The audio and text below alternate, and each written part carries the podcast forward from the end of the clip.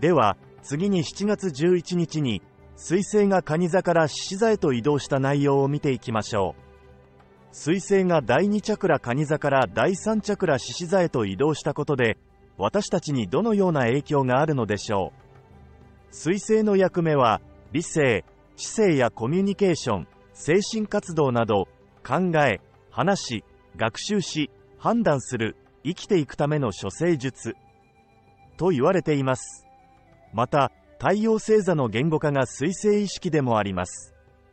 水星が第2チャクラ蟹座に滞在中の期間、6月27日から7月11日は、心を大切にし、大切なものを守ることを高い価値とし、コミュニケーションをベースとした創造性のひらめきなどの第2チャクラとの